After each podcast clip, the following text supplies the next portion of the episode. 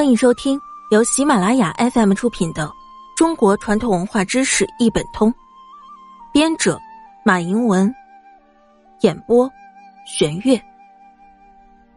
第一百五十四集：居家生活饮食文化之三十晚上吃饺子的由来。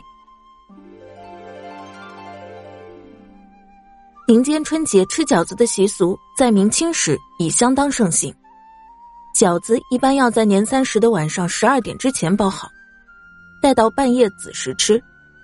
这时正是农历正月初一的伊始。吃饺子取更岁交子之意，子为子时，交与饺谐音，有喜庆团圆和吉祥如意的意思。本集播讲完毕，下期见。